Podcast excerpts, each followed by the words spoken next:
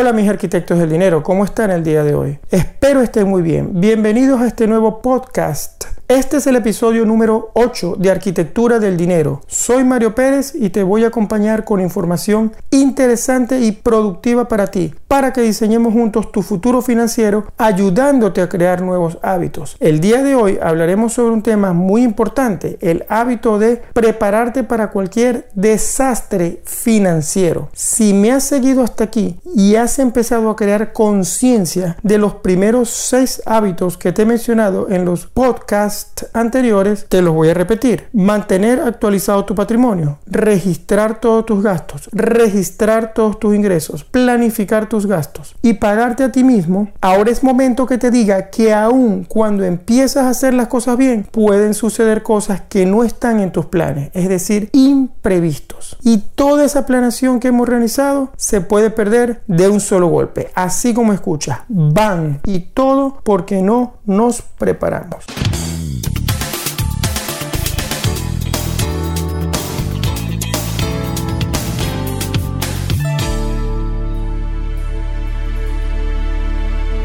Una parte importante de nuestro presupuesto de gastos debe ser para cubrir imprevistos, tales como si se daña un electrodoméstico en tu casa, puede ser un microondas, la nevera, se le daña una pieza al carro, dígase coche en España. O más grave aún, tuviste un accidente con el carro y hay que reparar. Peor, te enfermaste o se enfermó un familiar o perdiste tu trabajo, que es la única fuente de ingreso en la casa. Sobre todo cuando aún no tienes una economía robusta, sólida, donde estás protegido. Es allí donde hay que pensar cómo cubrir los gastos imprevistos sin endeudarnos, sin necesidad de tener que recurrir a una tarjeta de crédito o pedirle dinero a un amigo, a un familiar para salir de la situación. Hay dos formas en las que en mi experiencia te puedes preparar para estas situaciones. Una no excluye a la otra, al contrario, se apoyan entre sí. La primera, incluir en el presupuesto de gastos los seguros necesarios para cubrir las emergencias que no podrías cubrir con tus propios ahorros o tomarían muchos de ellos.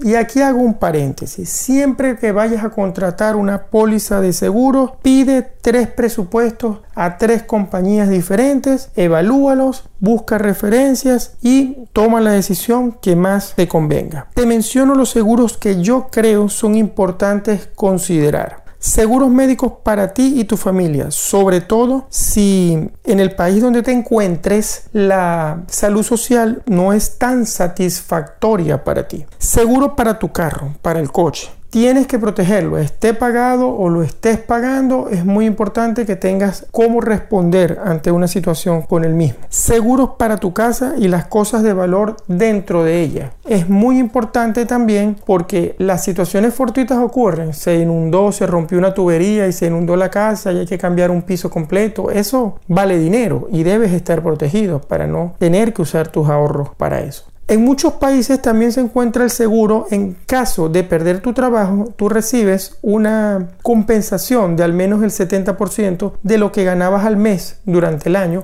y lo puedes inclusive tener hasta por un año. Si tienes esa posibilidad, tómala porque las crisis se presentan crisis financiera, se pierden los trabajos y es bueno estar preparado para eso. Y uno más, que es el seguro para una mascota si la tuvieras, ya que en muchos países son muy costosos los tratamientos médicos para los animales y al final la mascota se convierte como un hijo más en la casa. De verdad, yo no es que sea un fan de los seguros, pero pienso que dependiendo de la etapa de la vida en la que te encuentres, es algo que es bueno tenerlo y no necesitarlo, que necesitarlo y no tenerlo. Así que asegúrate y asegura el futuro de tu familia. La segunda forma de prepararte para un desastre financiero y la que profundizaré en futuros episodios, pero quiero mencionarte aquí, es crear fondos para tu seguridad. Dos fondos en particular. Un fondo de emergencia de al menos mil dólares para cubrir esos imprevistos pequeños. Se dañó la plancha, se dañó el microondas, bueno, lo podemos tomar de allí, de, ese fondo de mil dólares. Y un colchón de seguridad donde tengas al menos de 3 a 6 meses de tus gastos fijos mensuales que te permitan salir adelante, responder en un caso, por ejemplo, que hayas perdido el trabajo. Estos dos fondos te permitirán atacar de forma efectiva muchos de esos imprevistos que puedan presentarte.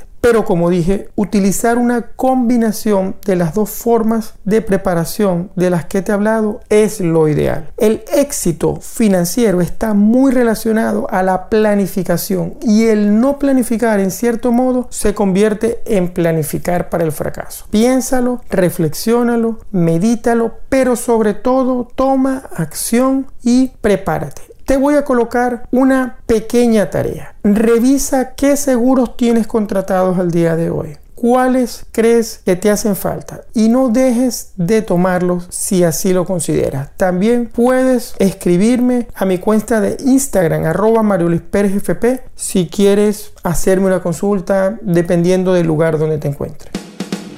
Ya casi vamos llegando al final de este podcast y a partir de ahora vamos a despedir con una frase y la frase del día de hoy es de Elon Musk y dice, cuando algo es lo suficientemente importante, lo haces incluso cuando las probabilidades no están a tu favor.